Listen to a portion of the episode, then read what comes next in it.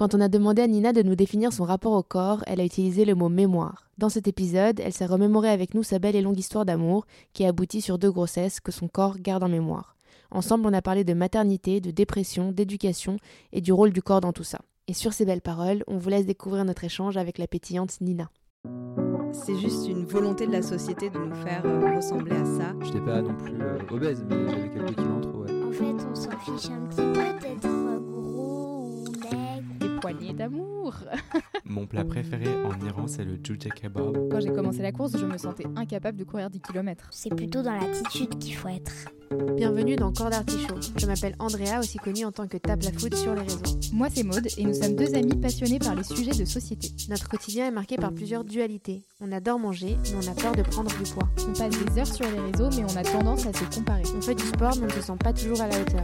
Dans ce podcast, nous souhaitons comprendre l'impact de la société sur notre rapport au corps. Nous recevrons des personnes inspirantes qui nous parleront de leur rapport au corps, au sport, à l'alimentation et aux réseaux sociaux. Trigger warning, dans ce podcast, nous pouvons aborder des sujets liés aux troubles du comportement alimentaire. Bonjour Nina, Salut Andrea, on est ravis de t'avoir euh, à notre micro. je Euh. suis ravie d'être là. On aime bien commencer avec quelques mots pour présenter notre invité. Donc j'ai rédigé quelques lignes que je vais te lire. Oh, trop bien. Alors Nina, sur les réseaux, tu fais partie des premières à avoir parlé de cheveux curly. Au travers de ton contenu, tu aides les femmes à comprendre, aimer et sublimer leurs boucles. Quand on voit la réaction sur les réseaux face à une Léna situation qui assume fièrement ses cheveux curly, on voit qu'il y a encore du chemin à parcourir pour s'accepter sans crainte au naturel. C'est exactement ce que tu véhicules grâce à ton contenu sur le compte Ni Naturel, qui porte bien son nom.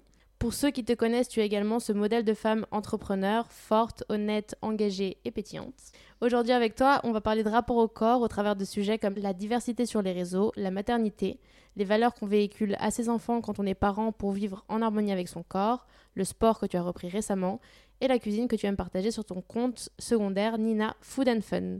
Est-ce que tu penses que ça te représente bien? Trop bien. Vraiment, euh, t'as tout dit, je crois. Et merci. Est-ce que euh, tu peux euh, te présenter, je te laisse te présenter comme tu veux, mais est-ce que tu peux nous raconter aussi tes passions et pourquoi tu as accepté de faire partie de ce podcast? Yes. Du coup, c'est Nina, je le répète. Euh, comme tu dis, je suis une curly. J'ai 39 ans, je vais avoir 40 ans cette année. Yay, important. Oui, vraiment. Et euh, sachant que j'en parlais pas avant, c'est mon âge c'était un peu, euh, voilà, je, je le cachais un peu dans- de ma communauté. Pourquoi? Mais cette année, euh, pourquoi? Parce que j'avais peur. Enfin, de un, en toute honnêteté, parce que j'assume pas. Euh, Dans ma tête, en fait, j'ai pas, je vais pas avoir 40 ans. Dans ma tête, j'ai, je sais pas, 25, 28. euh, bon, peut-être un peu plus, allez, 30. Voilà, dans ma tête, éternellement 30. Et de deux, j'ai peur. euh, Enfin, j'ai l'impression que ce métier, c'est un métier de jeune. Hmm. Et euh, je me disais que si je disais mon âge à ma communauté, beaucoup ne se, se sentiraient pas représentés ou tu sais, me targeteraient de Ouais. dépasser, euh, pas, pas, pas de mon âge, pas de... Je me suis dit, bon, je vais juste donner des conseils, on s'en fiche de l'âge. Mais cette année, fin d'année et début d'année, j'ai décidé de... Enfin, vu que je, je vais vers mes 40 ans, je me suis dit, en fin de compte, quand je... Si j'assume pas mon âge, ça va pas m'aider à passer ce cap. Au contraire, en fait, je pense que c'est une force et aussi de montrer une nouvelle image Ouais. qu'à 40 ans, on est encore jeune. En fin de compte, c'est pas voilà, c'est pas la vieillesse. Surtout en tant que femme, c'est plus dur, je trouve, l'âge. Absolument, je suis d'accord avec toi.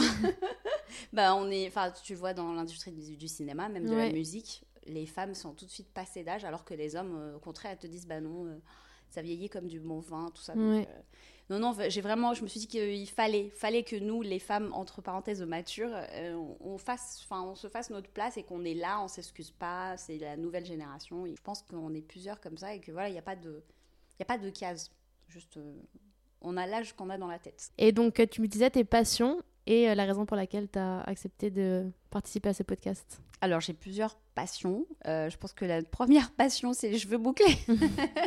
On va dire que c'est c'est ce qui m'a lancé sur les réseaux. En fait, alors, c'est pas vraiment les cheveux bouclés ma passion. Ma passion, euh, initialement, je me suis lancée sur les réseaux, pas par vraiment passion, mais plutôt, je cherchais une fenêtre, euh, un petit quelque chose à moi parce qu'il faut savoir que je me suis lancée après être devenue maman. Ok. Et euh, je suis passée par une dépression postpartum, donc j'ai fait une Mm. bête de On en dépression. parlera de tout ça. Ouais. Et du coup, j'ai quand j'ai commencé un peu à m'en sortir, je me suis dit non, j'ai besoin de quelque chose à moi pour Ouais. que je me retrouve en tant que moi. Il y a rien d'autre, il y a pas d'enfant, il y a pas de mari. Et vraiment, j'ai ouvert un blog et c'était en même temps, je pense, la recherche de moi-même. Ouais. Ben, c'est découverte entre ma recherche de ma vraie nature de cheveux. J'ai commencé à faire des recherches, à regarder la cosmétique naturelle aussi, revenir à l'essentiel si tu veux. Et c'est vraiment dans cette période que je me suis dit, ok, maintenant que je sais à peu près m'occuper de mes cheveux bouclés, j'ai envie de partager. Donc partager les cheveux bouclés, partager des produits pour s'occuper de soi, de la Mm. peau, des produits naturels. Et donc voilà, le, je dirais du coup ma passion c'est plutôt le partage parce que ça m'a énormément apporté vraiment à me- je sais pas, à m'épanouir, partager avec les autres et ressentir que je- je- je- enfin, j'aide les autres. Bah, c'est un peu ma passion. Donc aujourd'hui, je c'est pas que les cheveux bouclés, parce que même quand je partage tout et n'importe quoi, je sais pas, par exemple, j'ai déjà parlé de des quatre, euh, enfin, comment on appelle ça, le- les cycles menstruels. Oui. Tu sais, il y a quatre euh, Les phases. phases, euh, C'est ça. ouais. Et genre juste partager ça et voir que vraiment les, les femmes étaient hyper intéressées par ce sujet, bah, je trouvais ça vraiment très beaucoup d'empowerment dans tout ça et, et ça me vraiment je me nourris de ça. Partager aux autres et même les autres m'apprennent beaucoup. Bah, du coup, euh, je dirais c'est le partage. La connaissance globalement. est une manière de, de prendre le pouvoir sur sa vie et c'est grâce à tous ces petits conseils que t'aides les gens aussi dans leur quotidien. Absolument. Donc euh, voilà. Et aujourd'hui, euh, je suis venue ici parce que, bah, comme tu l'as dit, j'ai repris le sport. Euh, j'ai jamais été une grande sportive, mais j'ai commencé à m'intéresser au sport plutôt en 2020 où j'étais dans une phase un peu de beaucoup de down. Je pense comme beaucoup de personnes. Mm. Covid, non? Ou c'était avant Covid? C'était après le Covid. C'était ouais non c'était alors si ça a commencé avant le Covid j'étais un peu en burn-out sachant que je travaillais avant euh, on l'a pas dit mais euh, j'étais ingénieur en informatique enfin je suis ingénieur en informatique mais avant je travaillais enfin voilà j'avais un poste bureau, de consul euh. exactement bureau hyper chargé transport rentre le soir sort tôt le matin plus du coup j'avais les réseaux à côté donc j'étais vraiment comme te dire à la limite Je du burn-out.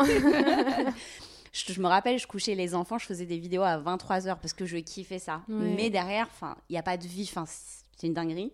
Et euh, du coup, le Covid arri- arrive, c'est vrai qu'en ralenti, mais te remettre tout en question.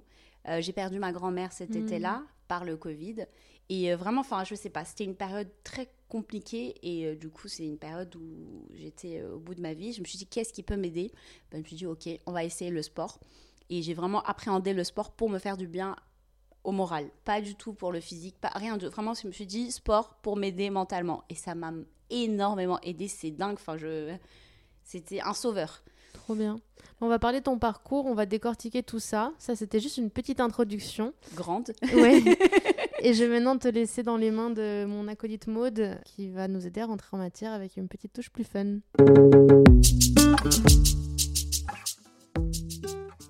Du coup, Nina, petite introduction euh, pour qu'on puisse rentrer plus en détail dans certains sujets euh, pour euh, tout le reste de ce podcast. Je vais te poser quelques questions, il va falloir répondre un peu instinctivement. Ma première question, c'est en un mot, comment tu définirais ton corps? Très, en un mot. C'est C'est dur. un peu compliqué ton histoire de un mot. Euh, je dirais mémoire. Mémoire. Euh, comme euh, un peu, j'ai l'impression que le corps il reflète la mémoire de ce qu'on vit en fait. Ah. Vraiment, c'est genre. euh, Ah, c'est trop beau, j'aurais pas pensé à ça. Ouais, c'est vraiment, par exemple, quand j'ai eu des enfants, j'ai eu les cheveux blancs. Ah oui. Tu sais, j'ai des, des, euh, comment on appelle ça, des vergetures sur les Ouais, seins. Enfin, ouais. Vraiment, c'est la mémoire de la vie. Donc, Ouais, euh, voilà, ouais. je dirais ça. Ah, c'est trop, trop beau, je trouve, comme mot pour définir son corps. J'aurais, j'aurais pas pensé à ça si on m'avait posé la question, tu vois. Donc, merci pour ce témoignage. en un mot, comment tu définirais ton alimentation? T'en as marre de cette histoire de. Plaisir. non, non, non, plaisir. Plaisir. Mhm. Ok, trop cool. Et puis ensuite, du coup, bah, deux questions pour euh, apprendre à, à te connaître un petit peu plus sur ces sujets-là. En un mot, comment tu définirais ton rapport au sport? D'ailleurs, tu nous en parlais juste. euh, en juste un avant. mot, je dirais challenge.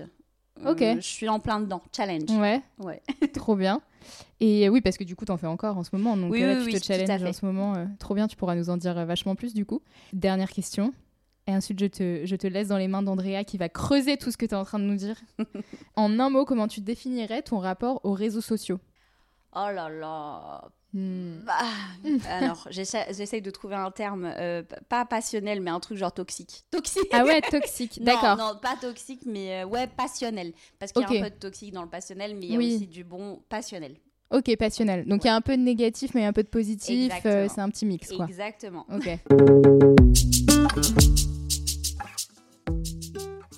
Merci d'avoir répondu à ces petites questions. Ça nous permet de savoir euh, quels sont les angles qu'on va creuser.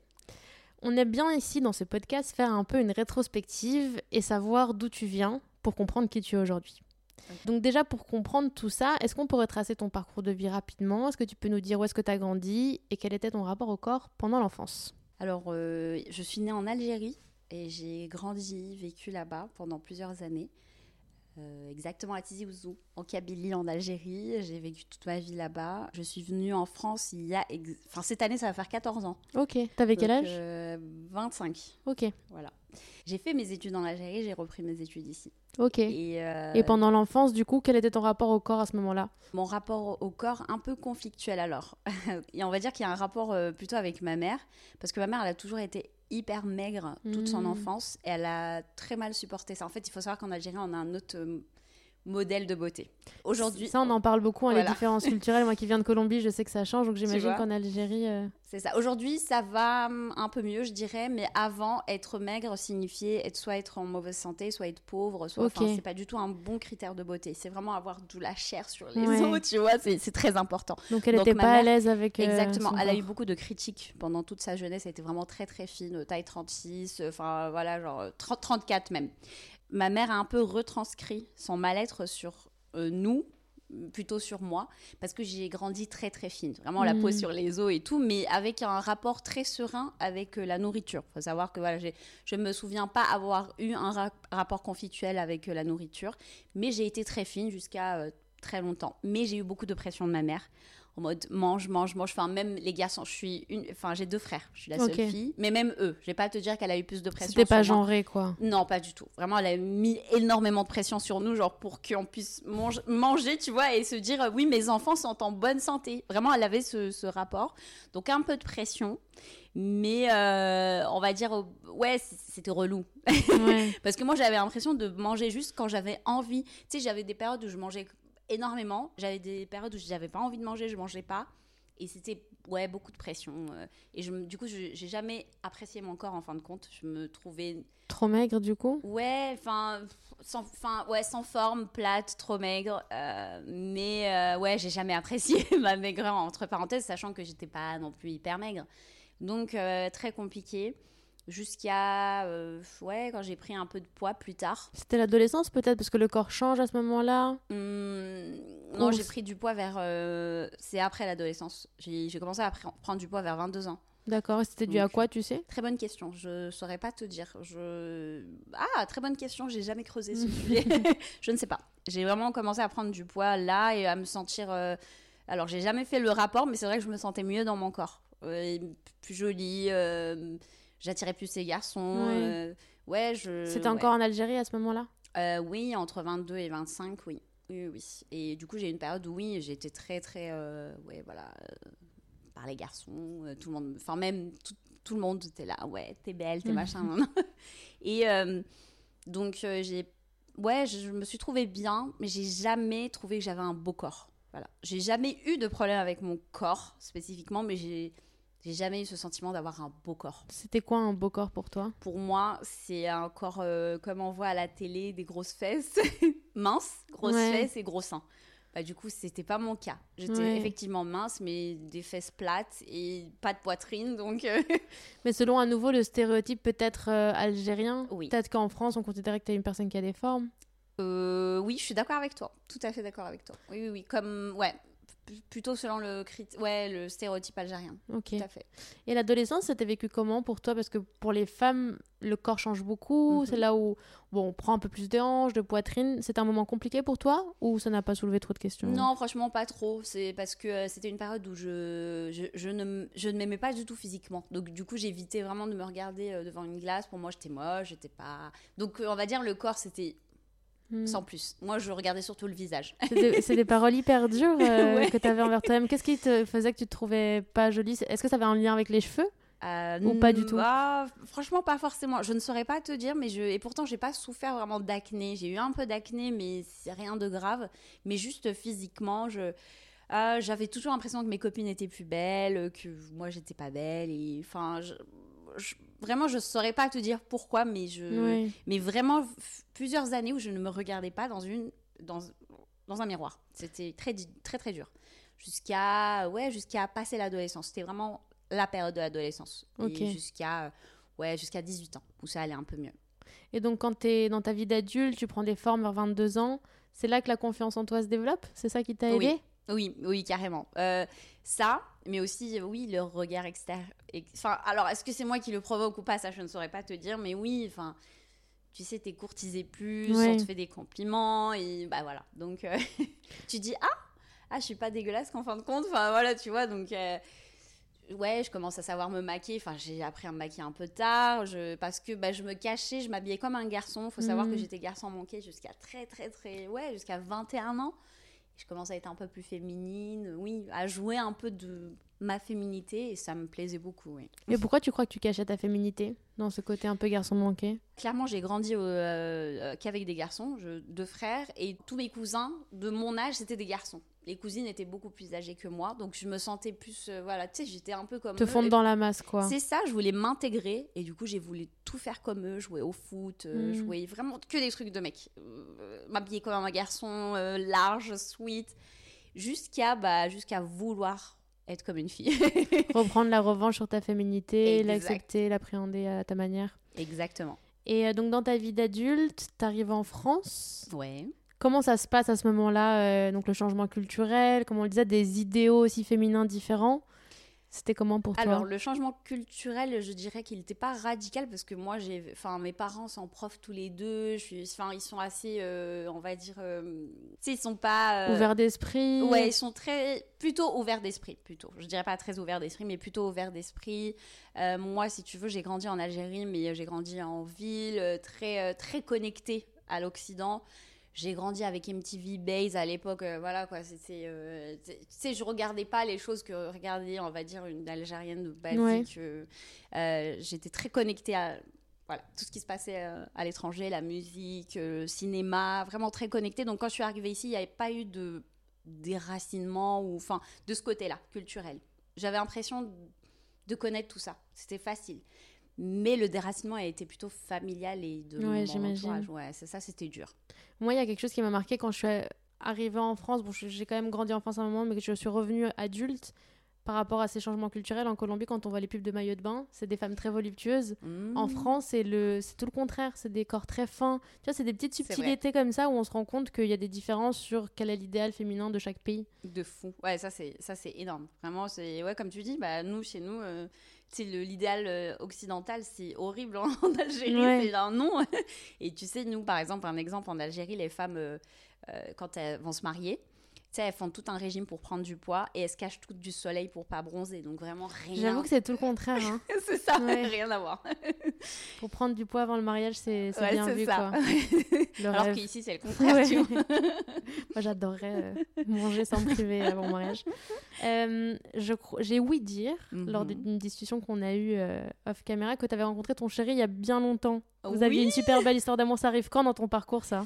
Oh là là. Euh, en fait, je l'ai rencontré, mais c'était pas une histoire d'amour. Je l'ai rencontré quand j'avais 9 ans. Ah oui Ah oui, donc... euh, Ouais, Il y a fort, ça. fort Et en longtemps. fait, ce qui est marrant, c'est que moi, je l'avais pas du tout calculé. Et lui, euh, c'était le coup de. Enfin, c'est après qu'il me le dit, évidemment. à parce 9 qu'il ans, il a déjà eu le coup de foudre. Il avait 11 ans, lui.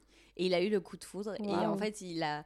c'est ce qu'il me raconte, du coup, avec son cousin. Il, il lui dit Elle, je, je l'épouserai un jour. Tu genre, Lui a dit ça Vraiment à 11 ans. Convaincu. C'est chaud, tu vois. Mais il me l'a jamais dit jusqu'au mariage. Il me dit, euh, genre, il- parce qu'il avait un peu. Tu sais, il voulait pas être le, le lover, genre, je Ouais. la veux. non. il voulait être un peu lover, mais, mais C'est pas une trop. belle histoire. Ouais, franchement, trop belle. Et j'étais. Limite, je m'en voulais parce que moi, je, je me souviens à peu près, mais sans plus. Et c'était à son anniversaire, en fait, un, un endroit où je devais pas du tout être. Et j'ai accompagné ma cousine. Le euh, destin. Exactement. Et vraiment, on s'est revus après quand j'ai eu 18 ans. Et c'est là qu'il a. fait- En fait, il s'est dit, OK, je vais faire le pas. Mais moi, j'étais pas du... enfin, c'était pas du tout une période où j'étais intéressée. Vraiment, j'étais là. Comme je te dis, à 18 ans, je commençais à sortir de cette euh, phase où je me détestais. Je lui dis, en fait, non, les mecs, Mm. je m'en fiche. Je veux me concentrer sur mes études. Bah, à l'époque, je faisais informatique. J'avais vraiment un truc tracé dans ma tête. Les mecs, c'est. S'en Secondaire. fout, c'est ça. Et vraiment, il y avait aucun mec qui m'intéressait. Et du coup, je lui dis, écoute, on, reste en contact, mais sans plus. Et ça a pris, ouais, ça a pris 4 ans. Et tu sais, on Donc à voyait- 22 ans, Ouais. quand t'as commencé à prendre confiance. Exactement. Au même moment. De fou. Et en fait, j'étais pas sûre de moi, mais en fin de compte, je me retrouvais. euh, Tu sais, au début, j'étais là, oh là là, il m'intéresse pas, on s'en fout, nan, nan, nan. Et c'est quand je, tu sais, j'essayais de, tu sais, je rencontrais d'autres garçons qui ne m'intéressaient mais vraiment absolument pas. Tu sais, tu te rends compte et que lui, tu te rends compte, ah, tu penses à lui, ah, il te manque. ah. Mm. Et c'est là que je me suis dit, ah oui, bon, quand même, je, ah oui, je vois ma vie avec lui. C'est là que, on va dire, je lui ai donné une chance. Et c'était quand ça? Du coup, à 22 ans ou un petit peu après? ouais, 20 22, 23. Ouais, ouais, 22, 23. Et à partir de là Et à partir de là, ça a été tout de suite très sérieux. Vraiment, lui, il m'a dit euh, Moi, je veux du sérieux. euh. Tu sais, mes parents viennent voir tes parents, on se marie tout de suite. Et là, j'étais là Ouh là là, doucement. Je veux pas me marier tout de suite. Enfin, je suis contente qu'il m'ait un peu, entre parenthèses, forcé la main, sans que ça soit vraiment forcé la main. Mais tu sais, il m'a mis en mode Non, non, je veux qu'on. Lui, il savait ce qu'il voulait, toi, Ah oui, peut-être un peu moins ça. confiance. J'avais peur, je me suis dit, c'est ma vraie première relation parce que les autres, c'est vraiment les garçons qui sont passés dans ma vie, c'était.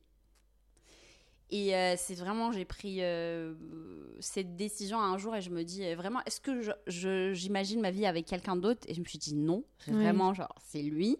J'ai dit, ok, vas-y. Même si, genre, j'ai peur, vas-y. Et je regrette pas du tout. Et on se marie, du coup, à 26 ans. Donc vous étiez arrivés en France à ce moment-là tous Non, les deux lui il, est, lui, il est né ici, il a grandi Ah, ici. ok. Oui, oui, rien à voir. C'est pour Mais- ça que je te dis, c'est pour ça qu'on s'est pas beaucoup vu. Euh, Lui, Ouais. il vit là, il vient que en vacances en Algérie. Et donc toi, euh, t'es venu en France et ça vous a permis aussi de construire la relation. Exactement, T'es venu pour lui ou t'es venu euh, Ouais, franchement, oui. confession en toute sincérité. Oui, alors même si, comme je te dis, j'ai toujours euh, vécu dans ma tête ici, mais j'avais du mal à me séparer de mes parents. C'est mes parents, c'est vraiment une, une relation très euh, Ouais, fusionnelle. fusionnel. Du coup, dans ma tête, j'ai jamais eu ce projet de partir de l'Algérie, même si, je- au fond de moi, j'aurais kiffé. Tu vois, je me disais non, je suis pas faite pour être née ici. mais euh, même si j'adore l'Algérie, hein, c'est pas ce que je dis, mais voilà, j'ai toujours été connectée un peu à ce mode de vie. Et c'est lui, clairement, qui m'a fait. euh, Venir. Ouais, oui, vraiment. Et on parle de 100%. cette histoire parce que on voulait aborder un sujet qui est la maternité. Donc bon, voilà, ça Mhm. c'est le commencement. Au bout de combien de temps vous décidez de vous lancer dans ce projet-là? Deux ans que je commence à lui dire euh, on y va. Ça vient de toi? Ouais, oui, 100%. Lui, il T'avais quel âge toi à ce moment-là? 28. 20, Mon âge. 28, ouais. Et du coup, tu sentais que viscéralement il y avait quelque chose qui se passait ou pourquoi t'avais cette envie d'enfant? euh, Oui et non. Oui et non. C'est pas vrai. Je te dirais pas viscéralement, mais euh, je, je sentais comme. Tu sais, ça faisait deux ans qu'on était ensemble, qu'on avait notre appartement, on était. Enfin voilà, tu sais, je travaillais, il travaillait, on était stables tous les deux, euh, ingénieurs tous les deux. Tu Mm. sais, genre vraiment tout qui va. Et comme si c'était obvious, évident qu'il fallait, mais pas que. Je commençais à sentir un vide à la maison. Je sais pas comment te l'expliquer, mais euh, c'est, je me disais, ah non, mais il manque un truc. On est bien, hein, mais il manque un truc. Mais lui, il le sentait pas du tout comme ça. Toi, t'as toujours su que tu voulais des enfants? Oui, Tu t'es dit depuis toujours, Ah c'était oui, évident vraiment. quoi. exactement. Je suis toujours dit trois, Ok. mais c'était avant d'en avoir. On y reviendra après peut-être, mais ouais, dans ma tête, c'était trois. Ma mère, enfin, nous, on était trois, c'était super. Je dit, je veux trois enfants, mais euh, du coup, oui, enfin, pour moi, sais, vu que dans ma tête, j'en voulais, c'était le moment. Et lui, euh, non. Et vous en avez déjà parlé avant que toi tu commences à avoir cette envie sur le fait d'avoir des enfants? Jamais. Non, Donc t'abordes le, le sujet quand tu commences à avoir ce désir-là. Exactement. Et comment euh, germe la dit non. petite graine? Comment Lui, il me dit non. Direct, lui dit non, on est jeune. Je lui dis, ouais, on est jeune, on est jeune. Euh, Mm. Voilà, on n'a pas 23 ans. Et il me dit, mais non, on est très très bien, euh, je veux pas, je veux pas. Du coup, je l'ai cuisiné pendant trois mois. Vraiment, c'est trois mois. Enfin, et il n'était pas question pour moi, c'est un projet, il n'était pas question pour moi juste de. Mm. Non. Et comment on aborde cette relation de manière sereine dans un couple? Vraiment, on discute. C'est vraiment. euh, on, je, je lui propose. Tu sais, j'essaye euh, vraiment, c'est comme un. Comment te dire je- je- J'essaye de le convaincre en fin de compte. Je sors les, les pour, lui il me sort les contre. Et je finis un jour, je me rappelle, on est dans la voiture. C'est un peu bâtard, mais euh, je lui dis écoute, euh, t'as pas remarqué que tous tes copains ont des gosses? Il y a que toi. L'argument social, pression sociale. Un peu bâtard, je, l'accorde. Et bah, sache que c'est ça qu'il ah ouais, c'est ça qui a fait Ouais, changer d'avis. Et tu sais, il fait ça. Ah ouais? Bon, d'accord. Et il me dit ça. Et du coup, bah écoute, je saute dessus et voilà. Donc quand t'as eu le go officiel, ça devient un projet. Est-ce que ça se concrétise facilement ou t'as eu un parcours compliqué euh, Neuf mois. 9 mois pour Ouais, tomber et- enceinte? Exactement. Et euh, parce que pour moi, euh, on est jeune, c'est facile, juste à cas, et Hmm. voilà. Et ben non, en fin de compte, c'est un peu plus compliqué. Et euh, c'est compliqué au début, puis tu as cette peur, je sais pas euh, si toutes les femmes l'ont, mais moi je l'ai toujours eu, je ne sais pas pourquoi, de peut-être que je peux pas. Oui, bah évidemment. pas, voilà. Ah bah, je me le dis alors que j'ai pas encore ça. essayé. Bah, toute ma vie, j'ai eu ce. Ouais. Tu sais, tu sais pas. Et euh, bah, clairement, ça, ça, ça- entre parenthèses, t'as l'impression que ça se concrétise enfin, ta peur finit par. euh, Et euh, en fin de compte. Parce que t'as as eu des doutes pendant ce parcours de 9 mois sur Oui. la- ta capacité ouais. Ah oui, oui, oui. Pour moi, ça doit pas. Enfin, trois mois. C'est au bout de trois mois, ça commence à pas être normal. euh, Tant Mm. que t'as moins de 30 ans, normalement, ça, tu vois, la machine, elle y va. Et en fin de compte, je, je regarde sur Internet, je regarde des conseils. Le truc à pas faire souvent, non, sur internet, non, on peut Bah, tout lire. euh. Alors, euh, non, parce que j'ai regardé des conseils. Ok. C'est genre, j'ai pas regardé pour. Enfin, que- remèdes de grand-mère Non, je voulais. Euh, ouais, un peu. bah, figure-toi, ça a marché. Ah ouais C'était Ouais. quoi les remèdes de grand-mère euh? Non, c'est des petits conseils tout bêtes. euh, je, je vais en parler là. Par exemple, juste d'aller aux toilettes juste après. Ah ouais Faut bah, pas bah, J'y allais automatiquement. Bah non, pas du tout. Enfin, après, Ouais. c'est un peu logique, mais Ouais, tu sais, tu te dis non. Et aussi de le faire un peu plus souvent. ouais, bah oui. Donc, euh, tu sais, des trucs un peu bêtes. Et bah écoute, ça a fini par prendre bah, au bout de 9 mois. Et comment tu sens que ça a pris? T'as senti directement que t'étais enceinte ou Ah non, pas du tout. Euh, chaque mois, j'avais des tests de grossesse. Et donc là, il y a le fameux test euh, Ouais, positif. exactement. Ouais, parce qu'en fait, il faut savoir que moi, je suis pas réglée. euh, j'ai pas des jours précis euh, de Ouais. mes règles. Donc, ne c'était peux plus dur de savoir. quoi. Exactement. Tu sais, j'avais même testé, acheté des tests, tu sais, pour savoir quel moment tu. Comment ça s'appelle là Les tests de. Pas de procréation, mais. Ah, quand est-ce que t'es fertile? Exactement, de fertilité. Quand, quand ça. t'es en train Mais j'y d'ovuler? arrivais jamais. Ça. Parce que vra- vraiment, moi, c'était aléatoire. Et donc, euh, juste, je faisais des tests. Au bout de 30 jours, je commençais à faire mes tests et bah, c'était positif. Et voilà. Et avec qui t'en parlais de ces sujets-là? Est-ce que tu pouvais te confier à ta maman sur... euh, Non, pas du tout. Vraiment, je. C'est tabou, tu crois, la pouvais pas- maternité? Non, pas du tout. Avec ma mère, franchement, non. Mais c'est moi qui suis un peu. Tu sais, je- c'est pas ça. Je voulais pas l'inquiéter. Sais, je me dis, je suis inquiète, ça sert à rien que j'en parle à personne. Mais Ouais. du coup, j'en ai parlé à personne. Et ton mec, il savait, vous partagez... Oui, complètement, complètement. Et du coup, il était lui aussi stressé, même s'il me, Ouais. me le montrait pas, mais je sais qu'il était stressé. Même s'il voulait pas de base, mais. tu Bah là, c'est devenu un oui, projet, C'est ouais. un projet. Et, euh, bah, Et ce fameux test positif alors? Quel était alors, le contexte, rien la de réaction? romantique. Moi, j'ai pas fait les trucs genre le ventre. Je suis rentrée, j'ai dit je suis enceinte. c'est bon, c'est positif. On est très content. On se prend dans les bras. On est très heureux et voilà. Et donc à partir du moment où t'as la bonne nouvelle, s'entame un processus de 9 mois de ouais, grossesse. exactement. Comment Alors, ça se euh, passe de partager son corps avec... euh, euh, Au début, très bien. Vraiment, enfin, quelques nausées, rien de spécial. Mais euh, alors, euh, quand tu es enceinte, il y a un truc incroyable. J'en ai parlé euh, avec d'autres femmes enceintes. Tout le monde te regarde. Enfin, dans la rue, tu marches, des gens te sourient. C'est Oui. incroyable. C'est genre. et tu te sens comme une surhumaine. J'adore ce sentiment. Ouais, c'est incroyable. là, s'il vous plaît. Ouais. Vraiment, dans la famille, tout le monde te, oh là là, te traite comme une reine. Enfin, tout le monde, la majorité des personnes qui en tout cas. Et mon mari, oh là là, lui, c'est abusé. Vraiment, c'était trop. C'est genre euh, Lui, il était trop content?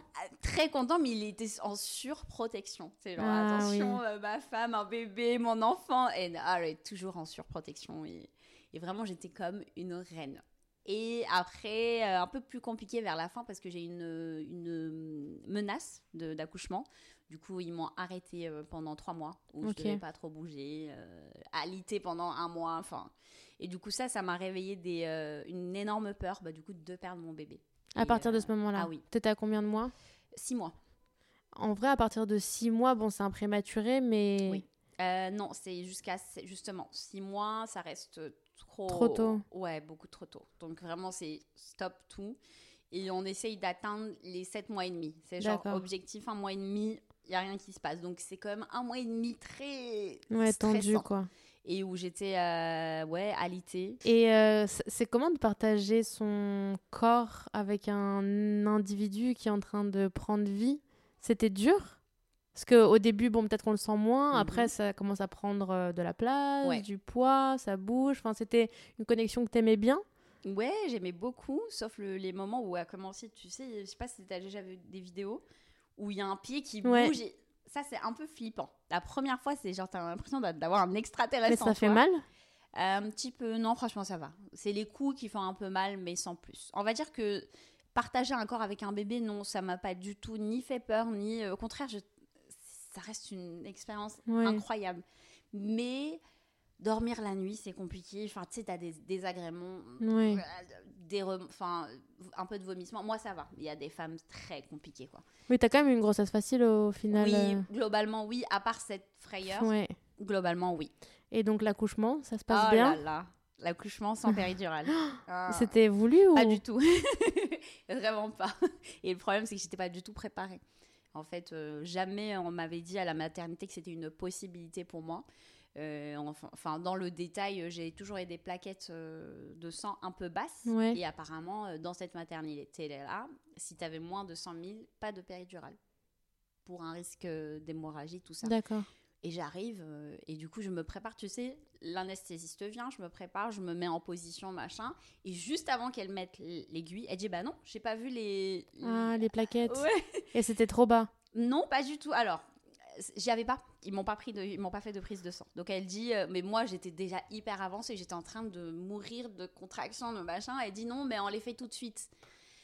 Du coup, euh, voilà, ils les envoient soi-disant en urgence, mais t'imagines bien. Ça a pris trop de temps trop et- tard, ouais. Et, euh, et non, euh, le plus dur en fait, c'était que j'étais pas prête. Je le refusais. Genre, euh, la sage-femme, elle vient, elle me dit, on y va? Elle dit, mais non, non, c'est Ouais. pas possible. C'est pas Tu possible. t'étais pas préparé à cette éventualité-là? Non, non, pas du tout. Et comment tu définis cette douleur?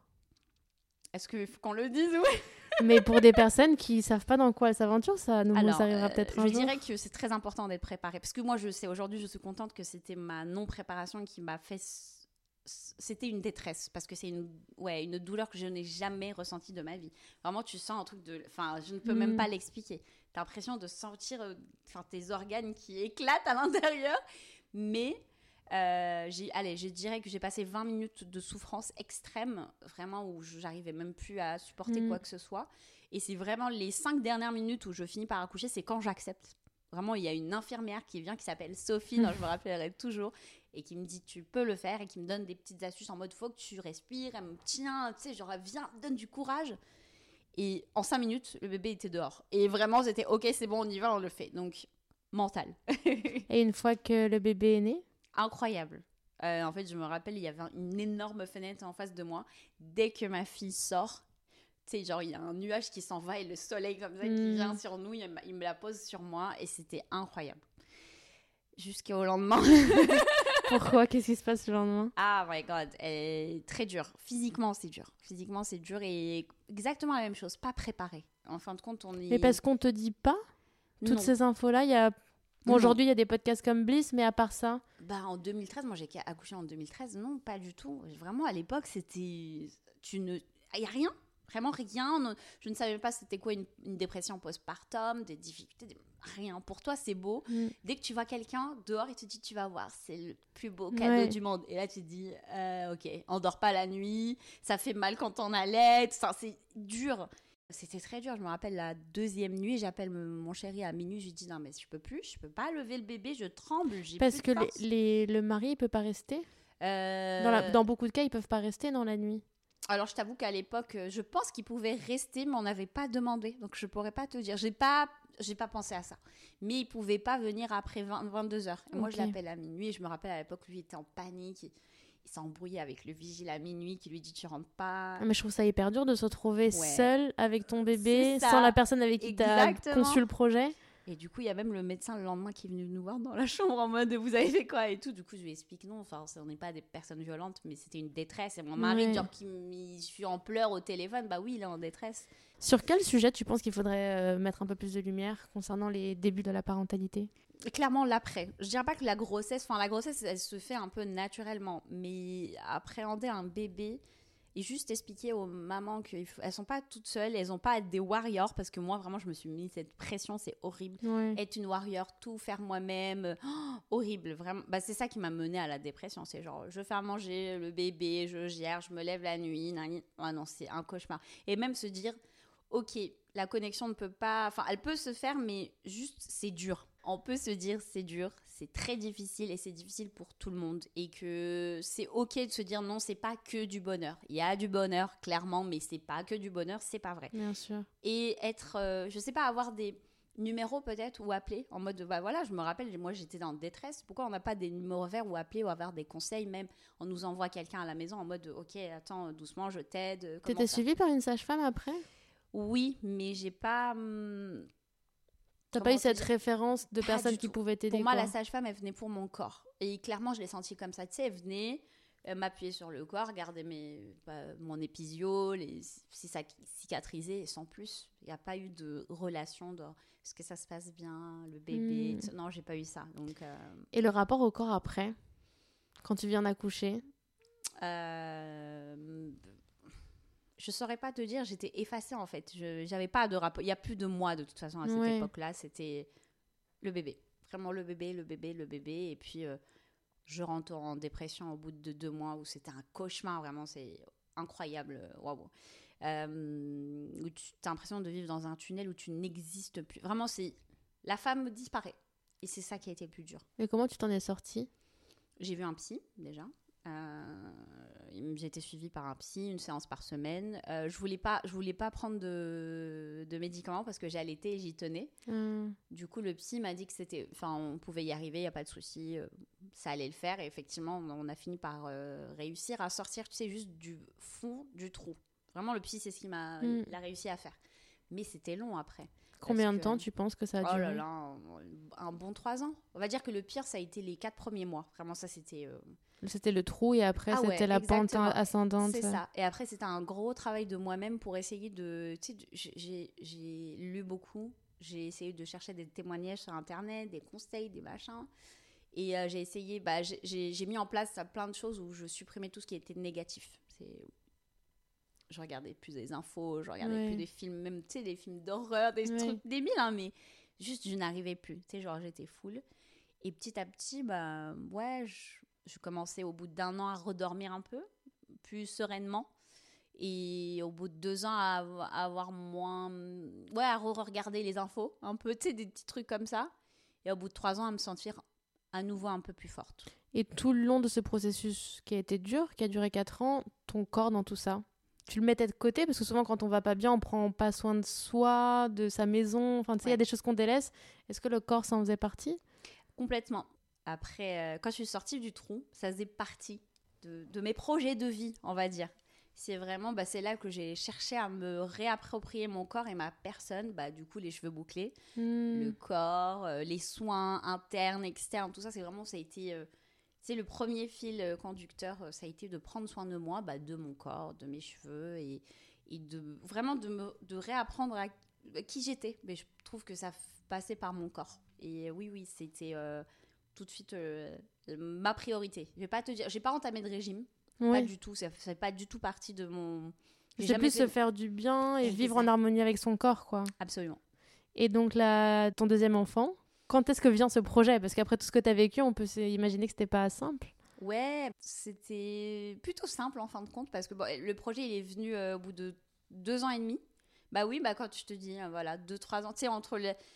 Dès que je commençais à me ressentir forte, je me suis dit, ok, c'est le moment. Je pense que c'est le moment de faire un deuxième.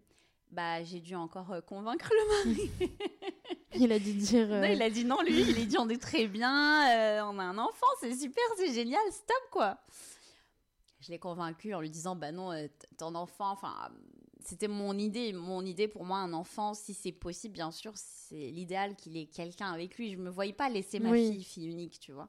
Et mon rêve, ça a été d'avoir deux filles parce que bah, euh, j'étais fille unique. J'ai deux, deux frères, mais j'ai toujours rêvé d'avoir une sœur. Et bah j'ai eu une deuxième fille. T'as accompli ton rêve. euh, C'est joli, ça. Un vrai bonheur. Je sais que plusieurs, enfin, il y a beaucoup de gens qui sont là, non, une fille, un garçon, tout ça, mais pour moi, à partir du moment où j'ai eu une fille, fallait avoir une deuxième fille. Et après, j'aurais été heureuse qu'elle soit un garçon, bien sûr, mais je suis très contente d'avoir une fille. Et euh, j'ai pas eu peur parce que je me sentais un peu plus forte, mais je t'avoue que quand j'ai accouché, j'ai eu une grosse peur. C'est comme. euh, De retomber à nouveau dans le trou? Exactement. Ah oui. Parce que bah, c'est ce qui s'est passé à ma première grossesse. Tu sais, la grossesse, ça se passe très bien. Et c'est quand j'ai accouché que. Et quand j'ai commencé à avoir des nuits difficiles, tout ça, j'ai eu très très peur que tout recommence. Mais ça va. Ça a été. Et comment tu appréhendes cette deuxième grossesse, ce deuxième accouchement, sachant que tu étais déjà passé par là? Est-ce que ça t'a aidé d'être plus expérimentée? Ah, de fou. Qu'est-ce que Ah, t'as là, changé? Rien à voir. Hyper euh, préparée, hyper forte, hyper en mode de, ok, je sais gérer.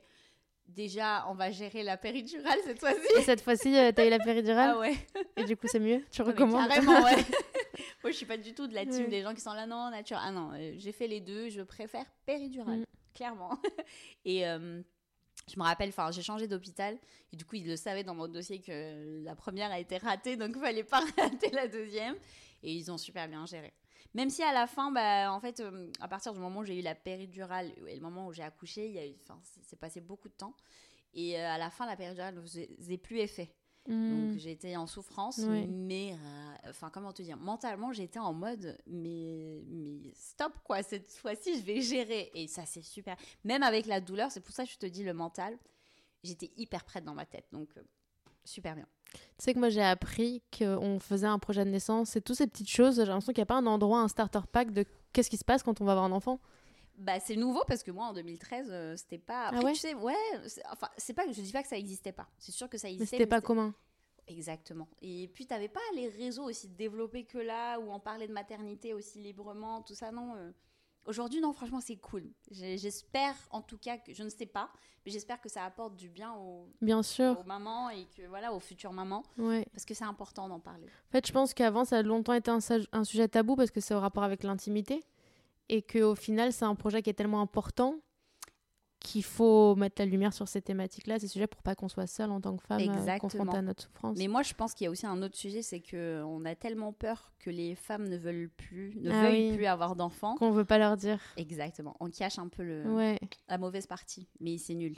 Ouais. parce que bah, autant mieux qu'il y ait que celles qui veulent en avoir qui en fassent, parce que non, c'est- c'est dur. C'est dur d'être parent, donc euh, Donc, deuxième euh, petite fille. ouais. Elles ont combien d'années d'écart? Trois ans et demi. Trois ans et demi. Trois ans et demi, ouais. Et postpartum, euh, nickel? Ouais, franchement, très très bien. Hum, J'avais, un, comme tu dis, un projet de vie plus clair. Je savais que j'allais rester. Enfin, j'ai pris ce qu'on appelle un congé parental, donc j'ai arrêté de travailler jusqu'à ces 15 mois. Là, t'étais encore en tant que. Enfin, en CDI Ah oui, oui, oui. Ok. Ah, J'étais en CDI, je vivais pas du tout de. de... C'était que loisir. J'avais mon blog Ouais. que j'ai créé en 2007. Donc j'ai accouché en premier enfant en 2013. Mon blog et mon compte Instagram, je l'ouvre en 2016, début. Et euh, ma deuxième, j'accouche en 2017. Et vraiment, dans tout ce temps-là, c'est que du fun, pas beaucoup d'abonnés. Et c'est quand, du coup, j'accouche de la deuxième que je suis à la maison. Et que t'as le temps. Enfin, le temps. T'imagines bien avec un bébé à la maison, en plus un bébé allaité 100%, ça prend énormément de temps, mais je suis là. Tu sais, je peux prendre mon téléphone avec mon bébé en train de téter. Donc ouais, c'est là que ça prend beaucoup, beaucoup de place. Et très, très bien. Vraiment parce que je suis là et, et je me sens être là pour mon nouveau bébé, mais aussi pour ma grande. Ouais. Parce que je suis là, je la récupère de l'école, on passe plus de temps. euh, donc ouais, très, très cool. Et maintenant que t'es maman donc, de, de deux filles, elles ont quel âge? Je suis un peu nulle en maths, donc... euh, Du coup, de... 2013. 10 ans Elle- 10 ans. Elle vient juste d'avoir 10 ans en décembre. Et la grande, elle va avoir 7 ans en juin. Ok. Voilà, 10 ans et 6 ans. Voilà. Donc en tant, en tant que maman euh, d'une fille de 10 ans et de 6 ans, comment, à ton tour, t'arrives à les éduquer par rapport à ce rôle du corps Est-ce que tu sens que elles, elles ont des commentaires sur leur corps? Est-ce que toi, tu leur dis des choses qui les aident à se sentir mieux dans leur corps? Oui. Alors la petite, euh, pas trop, pas encore. Euh, et la grande, elle commence déjà à me sortir des. euh, tu sais, elle se regarde dans le miroir. Oh, maman, j'aime pas, je suis moche, j'ai des poils et tout. Donc, Mm. c'est. Oh là là, moi, je. Je, je, je fais tout. En fait, ce que je, je lui ai dit clairement euh, dernièrement, j'ai sorti mon téléphone parce que je trouvais que ce- ce- ce- elle était dure avec elle-même. Et je lui ai montré des photos quand elle était petite. Et je lui disais, tu sais, regarde, euh, quand tu dis des méchancetés, imagine que tu les Oui. dis à elle. Et je lui dis, t'as pas le droit, en fait, t'as pas le droit de te parler méchamment. Tu dois être gentille et douce avec toi. Donc, j'essaie vraiment un maximum de, tu sais, qu'elles qu'elles aiment leur corps et qu'elles aiment qui elles sont. Même elle a un peu de, de poils entre les... Ça, un, un pseudo mono-sourcil. Ouais. Et j'essaie de lui donner des images de personnes qui ont un mono-sourcil pour dire qu'elle est très belle et que, voilà, il n'y a pas... Il y a pas un, Une norme de beauté, Exactement, voilà. Et euh, ouais, j'essaye, tu sais, même euh, par rapport à l'alimentation, j'essaye de pas reproduire, même si parfois je fais pas exprès. Euh, ma grande, à un moment donné, elle mangeait beaucoup et elle a pris très vite du poids. Du coup, j'essaye de lui dire non, il faut faire attention, machin. Et je, je savais pas où mettre le curseur, tu vois. Et euh, j'essayais surtout d'éviter d'aborder le poids. Ouais. Juste, je lui disais, c'est pas bien pour ta santé, en mode, fais attention, chérie, ok, tu peux manger, mais mange un peu de tout, mange Ouais. pas. Donc, j'essaye. Et comment elle a réagi à ces remarques-là? En fait, elle a. Alors, ce qui est dur, c'est la famille. Ouais, qui fait des remarques C'est euh, ça. que tu Donc, peux moi, j'essaie de composer avec. Quand elle avait pris du poids, bah, t'avais des- en mode, ah, t'as pris du poids et tout, mais elle montre pas. Je saurais pas te dire, mais je sais qu'elle ça la travaille dans la tête. Et ces derniers temps, elle a, elle a arrêté de manger. A complètement maigri et tout. Et toute la famille disait non, elle a trop maigri, on dirait qu'elle est malade, machin, machin. Du coup, moi, ça me rend un peu malade parce que je ne veux pas que je ne veux pas qu'on parle de ça avec Oui. elle. Je veux juste qu'on parle de santé globalement. Donc, j'ai discuté avec elle. Je lui ai dit Est-ce que tu as arrêté de manger pour maigrir ou... Et du coup, elle me dit Non, maman, pas du tout. C'est juste que j'aime pas ce que tu fais. voilà. Très On va dire ça. Ouais, ouais, ouais. Non, mais même à la cantine, elle ne mange plus parce que les copines n'aiment rien. Euh, Ouais. Ça, elle l'accepte pas, mais moi, je sais que c'est ça. Tu sais, c'est l'époque où j'aime pas les brocolis, j'aime pas ci, j'aime pas les légumes. Et tout ce qu'elle aimait, bah, en ce moment, elle, Mm. j'aime, j'aime rien. Et là, là, non, là, ça va mieux. Là, elle a repris à manger. Elle me disait, non, j'ai pas envie d'être maigre. J'ai envie... Je lui dis, mais on s'en fiche. Maigre, potelée, grosse, c'est pas ce qui est important. C'est juste, tu te sens bien. Donc, euh, j'essaye vraiment de parler de ça. J'ai l'impression que pour les filles, c'est les petites filles, c'est dur parce qu'on a plus l'habitude de leur faire des remarques sur leur physique. On va plus souvent dire à une petite fille, ah, t'es hyper belle, t'es hyper jolie. Euh, alors que les garçons, moins. Absolument. Donc on les habitue à devoir être bonnes dans ce domaine de l'apparence physique. Alors que. Je suis totalement d'accord avec toi. Et moi, non, moi, je suis à l'antipode, le papa aussi. Bah, D'ailleurs, on les... enfin, moi, j'essaie de les pousser à faire des sports de combat et à faire beaucoup Trop de sport. chouette.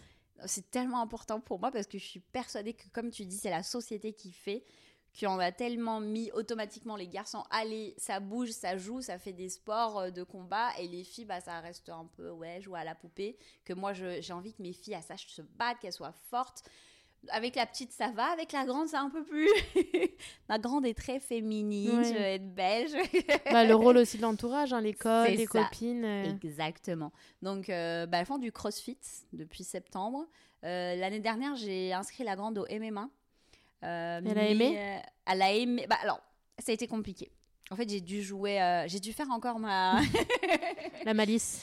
ouais, je lui ai dit qu'au collège. En fait, je lui ai parlé du harcèlement au collège. Oui. Et qu'en gros, je lui ai expliqué qu'aujourd'hui, elle est bien. En fait, elle est encore en maternelle. Et elle passe l'année prochaine au collège. Et je lui ai dit que c'était un autre monde. Et que malheureusement. Enfin, elle connaît le sujet de l'harcèlement. Ils en parlent à l'école. Et je lui ai dit, malheureusement, euh, les personnes. euh, Je lui ai dit, c'est pas une question de te battre ou pas. Mais quand tu sais te battre, tu es sûr de toi. T'es plus Et tu te- sereine, quoi. Exactement. Du coup, à partir du moment où je lui ai dit ça, c'était bon. C'était. euh, C'est Elle a dit, ok, maman. C'est quelque chose qui te fait peur, toi, euh, quand tes filles vont grandir, le côté, le rôle des garçons, le harcèlement, le consentement? Euh, oui, donc on va dire que dans un premier temps, c'est le harcèlement. Euh, en tout premier, euh, j'ai eu très très peur de ça très tôt parce- parce que je pense que c'était un sujet un peu d'actualité. Ouais. Pour l'instant, ça va, mais c'est toujours un sujet, je pense, qui fait par- vraiment peur à tous les parents parce qu'on a peur de, bah, des conséquences dramatiques qu'il peut y avoir derrière. Et on va dire que quand elles vont sortir de ça, ouais, j'ai très peur des garçons toxiques, mais genre hyper malveillants qui leur Ouais. fassent énormément de mal. Ouais, de fou. Et puis bon, c'est des générations différentes, mais moi je me rappelle de commentaires de garçons bêtes qui m'ont marqué, du style, alors que bon, à l'époque on était tout épilés parce que c'était pas. On, on était un peu moins ouvert d'esprit qu'on l'est actuellement, mais d'avoir des commentaires de Ah, il te reste un poil, t'es dégueulasse. Ah ouais, tu vois, ce genre de petits commentaires qui te marquent et euh, maintenant, il n'y a pas un jour où moi je m'épile sans regarder euh, s'il reste pas ce fameux poil duquel euh, Je vois très bien. on s'est foutu de moi à cause de Je ça. Donc euh, c'est vrai que c'est dur. Mais je pense qu'on est dans une belle nouvelle génération Ouais. où euh, on, ouais, on décomplexe un peu tout ça. Et je suis très contente, en tout cas pour mes filles, d'être dans cette génération. Et moi, j'essaye de véhiculer un maximum tout ça. Et Trop voilà. chouette. Voilà. On a parlé de sport Mhm. avec tes filles, donc tu, tu vois le pont que je veux faire. Ouais. Toi, tu as repris le sport En septembre. Ok. Comment je ça se fait dit, euh, j'ai commencé le sport en 2020 pour me faire du bien euh, mentalement. J'en ai fait jusqu'en 2021. Et puis, tout bêtement, la salle de sport a fermé. Bah, tu sais, c'est après, euh, c'est facile de perdre le fil, la motivation. Et de- voilà, quoi. Et bah, après, depuis 2021, rien. Jusqu'à là, en septembre euh, 2023, du coup. Et où je me suis dit, non, mais c'est bon. En fait, ça faisait plusieurs moments que je me disais, nan, nan, nan, nan, et je trouvais pas de salle de sport. Et là, hop, mon mec trouve une super salle de sport. En plus, elle est vraiment géniale. Plein de cours, plein de machines. Ça me fait un bien fou. Vraiment. euh, Et cette fois-ci, alors c'est différent. Je te dirais que mon objectif, ah bon, ok, c'est de me faire du bien au moral, mais il est plus en number one parce que ça va un peu mieux. Mm. Mais c'est vraiment pour être euh, plus forte physiquement et euh, me sentir mieux dans mon corps. Encore une autre étape, j'ai l'impression dans mon corps, je veux sais, avoir un corps de sportive. C'est la silhouette qui te plaît Alors, pas une question. Enfin, comment te dirais Oui, la silhouette. Euh, Cette fois-ci, je vais te. En 2020, pas du tout. J'étais Ouais. en mode je m'en fous. Mais aujourd'hui, oui. Mais pas dans le sens, je veux avoir un bête de corps toute fine, objectif perdre 10 kilos. Pas du tout. Je veux bien perdre un peu de poids pour reprendre mon poids d'avant, enfin en 2020. Il faut savoir qu'entre 2020 et là, j'ai pris 5 kilos juste de m'être arrêtée. Et ça, ça me. Sachant que toute ma vie, euh, tu vois, j'ai- faisais le même poids Mhm. euh, de mes 22 ans jusqu'à. Et euh, cette fois-ci, j'aimerais bien être un tout petit peu plus fine, mais surtout bien musclée. Genre, euh, je sais pas, être forte, soulever des choses. Un corps tonique, quoi. Exactement. Super tonique et me sentir forte. Mais c'est vrai que je trouve qu'au-delà de la silhouette, parce qu'évidemment qu'on peut aimer un idéal de corps, un corps sculpté, se sentir tonique, c'est aussi, je trouve, se sentir plus fort dans la vie au quotidien, Exactement. pouvoir porter ses valises librement, Mais pas avoir fou. besoin de qui que ce soit. Mais euh. c'est vrai, là, c'est mon objectif. Être, euh, et même, genre, euh, faire. euh, Enfin, je sais pas, quand on va en vacances, même en marché, je suis plutôt en mode oh, flemme, je vais être fatiguée et tout. J'ai envie de combattre ça. En mode, ouais, c'est bon, je vais porter mon sac à dos, je vais pas être fatiguée au bout de 20 minutes. On y va. C'est mon objectif. Vraiment être plus forte. Dernière question, en tout cas dernier sujet avant de passer euh, le micro à mon acolyte. Le sujet des réseaux sociaux. On a parlé un peu de la face cachée euh, Ouais. de Nina derrière les réseaux, mais les réseaux, donc toi, tu as cette volonté de partager des choses qui te font du bien quand tu as Mhm. lancé ton blog. Aujourd'hui, tu es connue pour les ro- routines curly. Ouais. Est-ce que tu sentais que c'était important d'apporter un petit peu d'inclusion et de diversité sur les réseaux? Parce qu'on voyait très peu les cheveux bouclés, on parlait de la situation d'introduction, les commentaires négatifs qu'il peut y avoir autour de tout ça. Toi, tu sentais qu'il y avait un certain combat ou? Absolument. Oui, oui, oui. C'était, euh, c'était pour moi important. Bah, surtout, bah, je pense, du fait d'être maman de deux filles, de me rendre compte, bah, surtout que ma première, elle a les cheveux vraiment carrément bouclés. Bon, aujourd'hui plus, mais voilà, à l'époque, hy- hyper bouclés. Et j'avais plus envie que les filles, surtout, hein, les filles et les femmes, n'aient pas de choix. C'est Mm. genre, c'était automatique qu'une fille curly, euh, frisée, euh, même crépue, elle fasse un lissage. Et ça m'insupportait. Toi, Parce tu as que déjà lissé tes cheveux? Oui, mais pas en lissage euh, brésilien euh, définitif parce que j'ai toujours eu un peu ce rapport de non, c'est pas moi. C'est mais oui, j'ai jamais assumé 100% mes cheveux parce que bah c'était plus joli lisse. Et puis après lisse, euh, tu as plein de compliments. Ah, Mm. c'est trop beau, ils sont beaux tes cheveux. euh, voilà. C'était plus un combat pour ouais, surtout les enfants, les filles qui grandissent avec ces têtes. Non, je suis belle avec mes cheveux bouclés. J'ai une autre euh, solution que juste de passer le lisseur ou d'aller faire un lissage.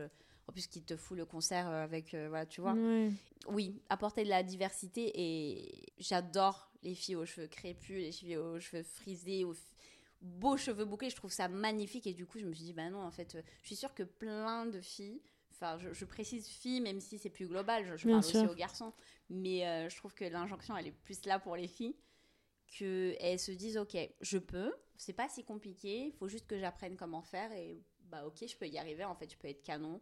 Et après, si j'ai envie de me lisser les cheveux, bah ok, c'est que des cheveux, mais j'ai cette possibilité-là. Et avoir des modèles aussi, je trouve que toi, tu fais partie un peu d'une ère de créateurs et créatrices de contenu où chacun venait apporter sa singularité, là où avant, c'était des modèles très lisses, tout le monde se ressemblait un petit peu. euh. Je suis d'accord avec toi. Ouais, ouais, ouais. Et fait. tu as reçu des commentaires euh, négatifs dans ton parcours de mettre en avant la diversité? J'ai pas du tout de souvenir d'avoir des soucis par rapport à ça, mais par contre, euh, à la diversité de ma nationalité, ouais. Ah ouais, pourquoi? Euh, bah, dès que j'ai commencé à, tu sais, parler de- du fait que je sois algérienne, euh, je le disais pas au début. Tu au début, pour moi, c'était pas important. J'étais là que pour les cheveux. Et un jour, comme ça, en story, de temps en temps, tu sais, je parle de ça. J'ai- En fait, il y avait un match de l'équipe d'Algérie. Et euh, il faut savoir que de base, je suis une grande fan de foot. je dis de base parce qu'après la dépression, j'ai beaucoup arrêté. Ah ouais Ah ouais. Ah, ça faisait partie des sujets que tu as Ouais, parce que ça me provoque trop de. d'émotions Ouais. Aujourd'hui, ça va mieux, mais depuis. Je comprends. bah, Moi, j'ai déjà pleuré euh, quand l'équipe de la Colombie a perdu en Ouais, ouais. 2014, je m'en souviens. Non, c'est chaud. Ouais. Quand t'es fan de ça, c'est dur. Ouais. Bah oui, j'ai arrêté. Là, ça va un peu mieux. Je re-regarde, mais plus comme avant. Et euh, bah, dès que j'ai, tu sais, je partageais et tout, bah, waouh, des vagues de désabonnements. Mais du coup, au début, tu te dis c'est un hasard.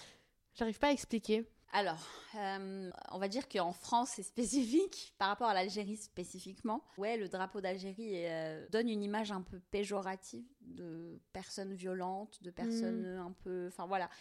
Et puis, il y, a une y a un historique. Je sais pas si tu connais un peu l'historique euh, de la colonisation, tout ça. Donc, compliqué. Aujourd'hui, surtout avec l'islamophobie claire actuelle, donc je te raconte pas quand je. En fait, il faut savoir que je suis musulmane Mm. et je fais le ramadan. Donc quand je partageais en story que je faisais le ramadan, pareil, vague de Ah oui désabonnements. Ah, ouais, énorme. Enfin, tu te dis, genre, j'ai rien fait de grave en fin de compte, à part juste Être toi-même. c'est ça. Euh, En fait, je peux comprendre si je prends position sur quelque chose. Ça, je l'accepte. On peut être différent sur des sujets politiques ou d'autres sujets.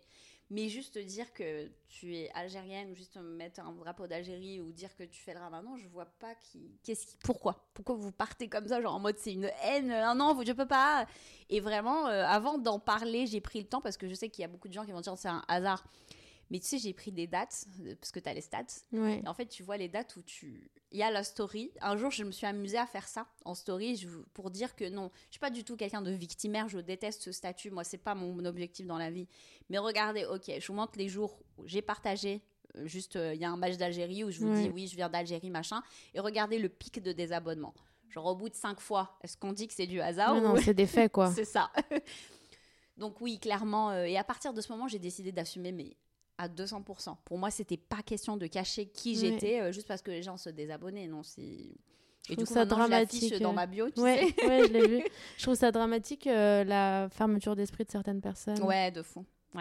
Parce qu'au contraire, enfin, moi qui suis aussi issue de la diversité, je trouve que c'est une force de la France de pouvoir suivre des personnes. Tu vois, moi, je suis euh, ni musulmane, euh, mais suivre des gens qui font le ramadan, moi, je, je suis hyper empathique de découvrir d'autres cultures. De... Je trouve que c'est un, un super joli symbole, un super joli moment. Donc, euh, je trouve ça dommage qu'il y ait des personnes qui voient ça comme une attaque ou Ouais, comme quelque chose de négatif. Bah, comme tu dis, hein, c'est la force de la France. Moi, ce que Ouais. j'adore en France, il y a vraiment tellement de personnes différentes. Mais je pense qu'il y a des gens euh, qui sont. Ouais, je sais pas. Généralement, c'est des gens un peu reculés, pas forcément en Ile-de-France, Oui, qui voient juste ça via la télé, via les. c'est vrai que la réalité de Paris est infos, différente. euh. et qui voient peut-être que le, le côté mauvais qu'on qu'on leur montre à la télé. Je sais pas. Écoute, euh, j'espère que c'est une minorité, même si malheureusement en ce moment c'est un peu compliqué, mais Ouais. voilà. Bon, on va passer à une touche plus fun, parce que ces sujets sont bien trop tristes. Ouais.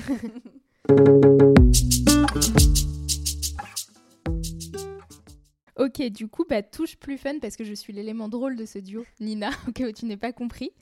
Euh, du coup, moi, je vais passer à une partie pour détendre un peu l'atmosphère, qui est une partie jeu. Ah, trop bien. Donc, Il y aura jouer. deux, deux jeux. Le jeu numéro 1, on va repartir sur euh, l'instinct et tes réponses premières. Donc, Ok. euh, ce que tu avais adoré, là. ce que tu avais adoré au début de ce podcast revient maintenant avec des questions différentes, évidemment. Alors, es-tu prête à écouter mes questions? Vas-y. Est-ce que tu pourrais me dire ce que tu choisirais entre les secrets de Loli au In Hair Care? Oh my god. Ah non, tu peux pas faire ça. Il faut choisir instinct. Hop là, première réponse bah, qui te vient en tête. Ah, franchement, c'est difficile. c'est trop dur. Mais je- bah oui, une hair care parce que j'ai créé une gelée avec eux. Donc, bah euh, oui. Aucun, aucune méchanceté pour les secrets de Loli ouais. Ah là-dedans, évidemment. pas. Non, c'est dur. Bah, J'aimerais dire le les sait. deux. Les bah deux. oui. ok, les deux, mais In Hair Care. Voilà. Est-ce que t'es plutôt cheveux curly ou wavy? Plutôt curly. Plutôt curly. Même frisé. Ouais. J'adore. Plus ça boucle, plus je suis fan. Ouais. Moi, j'ai les cheveux très wavy et je trouve ça compliqué à gérer. Ouais, c'est Voilà. pas faux. hein. Je trouve que curly, c'est plus, c'est plus facile d'arriver à un beau curly qu'un beau wavy. En fait, le wavy, euh, oui, je suis d'accord. Enfin, c'est c'est un peu le entre deux. Tu sais, c'est pas lisse, c'est pas bouclé. Du coup, tu te sens un peu entre Ouais. deux. Je suis d'accord avec toi. Oui, voilà. oui, oui. Ok. Donc, je suis d'accord avec cette curly euh, réponse. Ouais. Alors, la chaleur sur les cheveux pour ou contre? Ah, con. Ah bah, c'était sûr. Ouais. Se lisser les cheveux pour ou contre? Euh, si ça n'abîmait pas, je serais pas contre. Mais ouais, je suis contre parce que ça abîme. Ouais. Mais de temps en temps, ouais, non. Tant que Et- c'est pas une injonction, tu vois. genre. Ouais. T'as des, t'as des hum, manières de se lisser les cheveux qui sont moins. euh, Ah, tout dépend des types de cheveux. Oui, pour toi, ouais, m- facile. Moi, c'est une catastrophe, quoi. Donc, euh, Mais non, j'ai besoin de tes conseils, Nina. peux, y a pas de souci. On fait une routine quand tu veux. Ah, mais oui, grave. Euh, pour une journée détente, plutôt sport ou spa? Oh là là, spa. Spa? Ouais, Ok. détente, pour moi, c'est spa. C'est spa. ok, très bien. Et si c'est sport, c'est plutôt sport à la salle ou à la maison? À la salle. Ok, trop cool. Ouais, je pense que moi aussi en vrai. Ouais. Alors après Nina Food and Fun, est-ce que tu lancerais un Nina Food and Run? Oh my god Pourquoi pas? Ah, je viens de lancer un nouveau concept Ouais, de compte carrément. Instagram là. Ah, je suis trop contente. Euh, couscous avec ou sans merguez?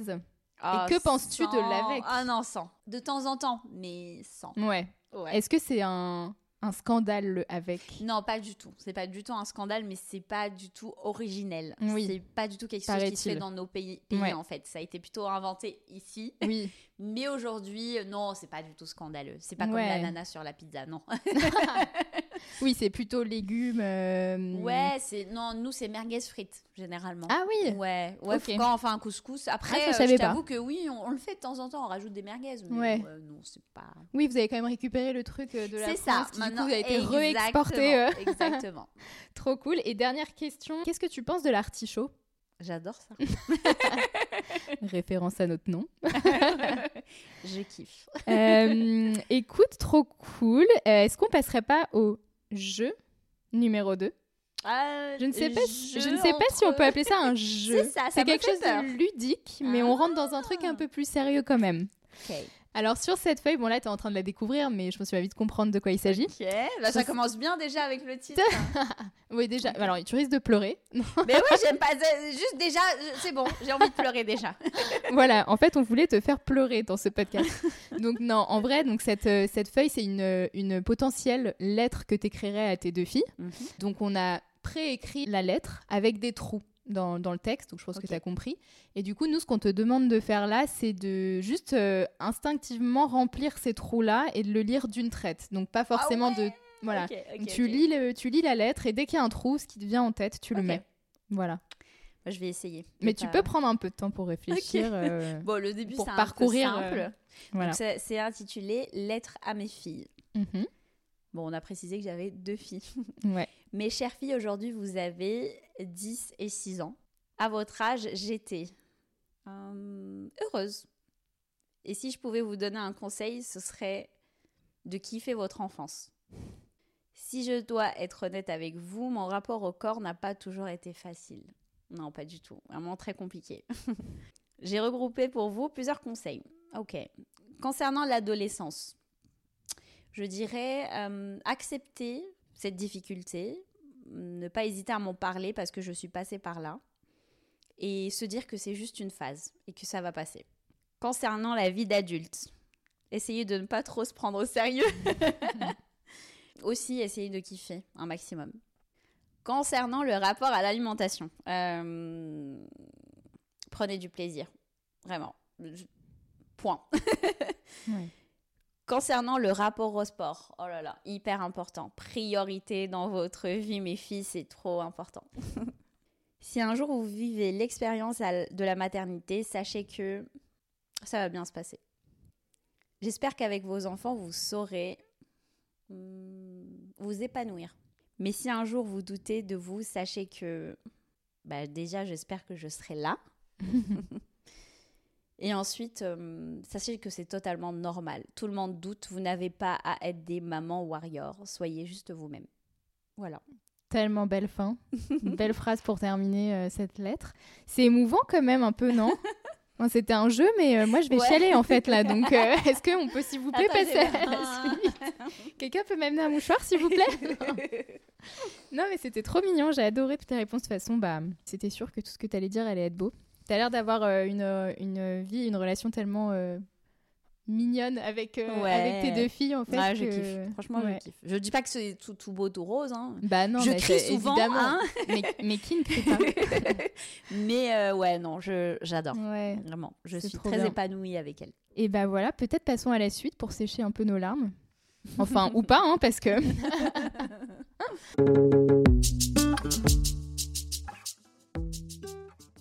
Suite et fin. Merci Nina, c'était hyper émouvant. Pour conclure ce podcast, on voulait passer à une partie conseil. Beaucoup des sujets qu'on a abordés sont tabous. Sur quoi est-ce que tu aimerais qu'on mette davantage la lumière? Mmh, la dépression. La dépression? Ouais. De manière générale ou postpartum Euh, spécifiquement non, de manière générale, parce que je me suis rendu compte que. euh, Oui, c'est vrai que postpartum, c'est important d'en parler. Mais euh, je me suis rendu compte que c'était pareil. Parce que quand j'ai échangé avec d'autres personnes qui faisaient juste une dépression, c'est un peu le même. On rentre dans le même trou noir. Oui. Mais oui, postpartum, parce que bah, c'est important que les mamans se rendent compte qu'il ne faut pas culpabiliser d'être en dépression après avoir euh, mis au monde d'un enfant parce que c'est ça. Être en dépression après, après être devenue mère, c'est une culpabilité monstrueuse. Ouais, on se dit j'ai tout, le bonheur, euh, il est où? Enfin, c'est de ma faute. Donc on culpabilise et non. C'est une femme sur six en moyenne. Ah ouais? Ouais, c'est beaucoup en fait. Je savais pas que c'était autant. Ouais, c'est énorme. Donc, et c'est bête parce qu'on n'est pas au courant. Et euh, le problème, c'est que les mamans, généralement, enfin, je l'ai vécu, on a honte d'en parler parce que bah, on a peur d'être jugé. Et euh, du coup, on se retrouve vraiment toute seule et on ne sait pas que beaucoup d'autres personnes sont comme nous. Donc, euh, Et ouais, quel conseil tu donnerais à une, à une femme qui passe par là? Donc consulter? Comment oui. on s'en sort en fait concrètement? À la consultation, mais alors là, c'est vraiment numéro un. J'ai parfois des abonnés qui viennent me parler, moi je dis, mais allez consulter et surtout, euh, trouver le bon ou la bonne. C'est très Ouais, important. Il faut qu'il y ait match en fait avec le Ah, mais thérapeute. fou. Si ça matche pas, ça, ça, parce que je sais que beaucoup abandonnent en mode euh, non, c'est pas, non, non, c'est parfois juste pas la bonne personne. Bah, ça peut être encore plus dur. Bon, je... postpartum, je connais pas, mais dépression, en tout cas problème psychologique, d'aller consulter parce que déjà tu te sens pas bien et d'être face à un échec avec le thérapeute que tu as choisi. C'est encore plus dur de se relever de ça pour aller consulter et investir à nouveau Exactement. dans une thérapie. euh, C'est assez coûteux malheureusement. Exactement. Et euh, ouais, donc consulter, euh, ne pas avoir honte de prendre des anxiolytiques ou des choses. Enfin, c'est une période dans la vie, on en a besoin. Ça booste et après on passe à autre chose et on redeviendra plus fort. Et surtout garder espoir parce que je sais que quand on est dedans, on se dit non mais jamais je m'en sortirai. Bah si, on finit par s'en sortir, mais faut juste euh, Ouais, être fort. ouais Et bon, Il y a aussi plein de numéros d'urgence qu'on mettra euh, peut-être Ouais. dans les notes du podcast si jamais on peut pas consulter ou en cas d'extrême Oui. urgence euh, auquel on peut se référer.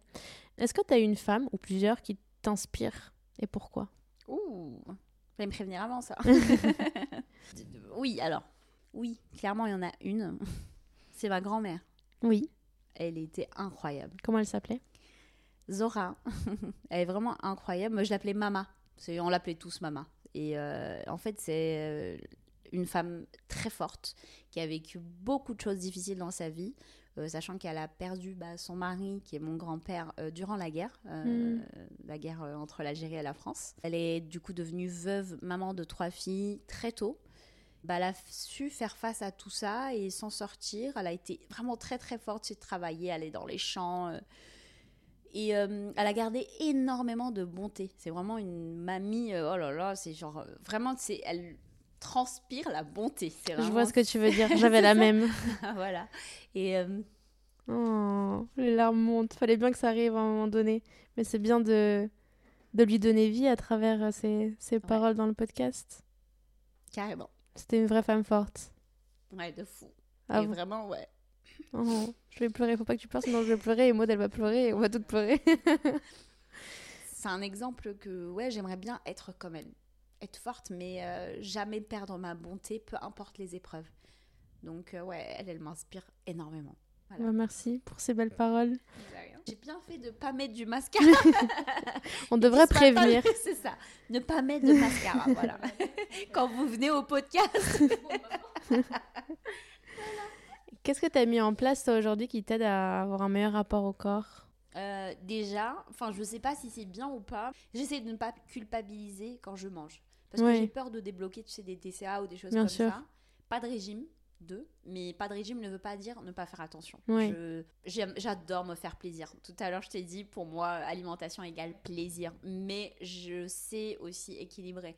Par exemple, j'ai remarqué que dans, quand je regarde des vidéos de TikTok, les gens, leurs placards sont remplis de bonbons, de Mm. gâteaux, de sucreries, de machin. Et je dis, mais chez moi, c'est pas comme ça. Et c'est là que je me rends compte quand même que mon rapport, il est sain à l'alimentation. Même si j'adore me faire plaisir, euh, tu sais, manger un tacos, un grec, un machin, de temps en temps. J'ai aucun problème des frites, euh, manger raclette, gras. Mais globalement, les sodas et tout ça, ça fait pas partie de ma vie. J'ai une machine euh, pour faire de l'eau pétillante. Tu sais, c'est mon plaisir de la vie. mais interdit pour moi de juste me dire ah j'ai mangé trop de chocolat Oui. trop de machin juste me dire c'est un peu trop peut-être on va faire attention mais pas de culpabilité c'est fait c'est fait on passe à autre chose Voilà. C'est une question d'équilibre, quoi. Exact. Autant dans le plaisir que dans le sein. euh. exactement Trop bien. Avant-dernière, non. Il reste trois questions. Est-ce que tu as une ressource à partager, une personne à suivre sur les réseaux, un podcast à écouter, un livre à lire, quelque chose qui, toi, t'a aidé? Ah, bah, vu qu'on a parlé tout à l'heure de dépression, il y en a un qui m'a beaucoup aidé. Bah, J'écoute plus trop en ce moment, mais énormément aidé, c'est Oui, change ma vie. Je sais pas si vous le Je connaissez. connais pas, non. La narratrice est Clotilde Dussoulier. Je sais pas, aujourd'hui, c'est toujours la même. Mais euh, juste sa voix, l'écouter parler, ça me faisait un bien fou. Et elle parle de quoi Euh, développement personnel en général, mais pas en mode gourou. Ça, Ouais. Moi, ça, c'est ma phobie, les gourous, tu sais, non, fais ici, machin. Non, elle est hyper douce. Et après, il y a des choses peut-être euh, qui vont parler plus ou moins aux personnes, mais elle aide dans la vie de tous les jours. Elle aborde vraiment tous les sujets. Et moi, ça m'a tellement aidé. Oh là là, j'ai j'ai écouté ça en 2020, un peu plus tard, pas dans ma première dépression, Ouais. parce que bah, je- les podcasts, c'est pas. Oui, c'était pas trop Ouais, euh, d'actualité. Je pense que ça existait aux États-Unis, mais pas en France. Et euh, en 2020, elle m'a énormément aidé. Elle aide un peu à te développer, et un peu être plus sereine avec toi-même, Ok. mentalement, voilà. Et avec ton rapport aux autres, parce que ça, c'est important. Ouais. Et juste essayer de, ok, l'autre te fait mal, mais je, je prends du recul. Donc euh, voilà. Trop bien. Euh, complète cette phrase. Mm. Avant, dans mon corps, je me sentais hum, hum, hum. Aujourd'hui, je me sens. Et à l'avenir, j'aimerais me sentir. Ok. Avant, dans mon corps, je ne me sentais pas en sécurité. Insecure, je sais pas comment le dire. Ouais. Aujourd'hui, je me sens prête à l'être. Et demain, j'espère que je le serai. Trop bien. Bah, c'est ce qu'on te souhaite. Merci. Et dernière question. Corps d'artichaut, ça t'évoque quoi? Oh my god, déjà j'ai adoré le terme. Vraiment corps d'artichaut, déjà il n'y a pas un seul corps, ça me parle, ça fait un peu un corps doudou Ouais, c'est vrai. et c'est le corps de chacun. Ça m'évoque ça, c'est doudou. Le corps de chacun, il n'y a pas un corps parfait ou on s'en fiche. En fait, c'est tous les corps et c'est chacun notre corps quoi. Trop bien. Bah écoute, merci Nina de t'être prêtée au jeu, de t'être dévoilée. C'était un, Merci. un podcast et un sujet, euh, je pense, très émouvant et aussi, euh, je pense que ça peut inspirer beaucoup de personnes. Comment tu t'es sentie à notre micro? Trop bien, franchement, j'ai kiffé. Bon, bah merci Nina. Merci les filles. Merci d'avoir écouté cet épisode de Corps d'artichaut jusqu'à la fin. Si vous pensez qu'il peut aider à déculpabiliser plus de monde, n'hésitez pas à le partager autour de vous. Pour ne pas rater les prochains épisodes, n'oubliez pas de vous abonner et pour nous soutenir dans ce projet, vous pouvez nous laisser 5 étoiles sur Spotify et Apple Podcasts. Merci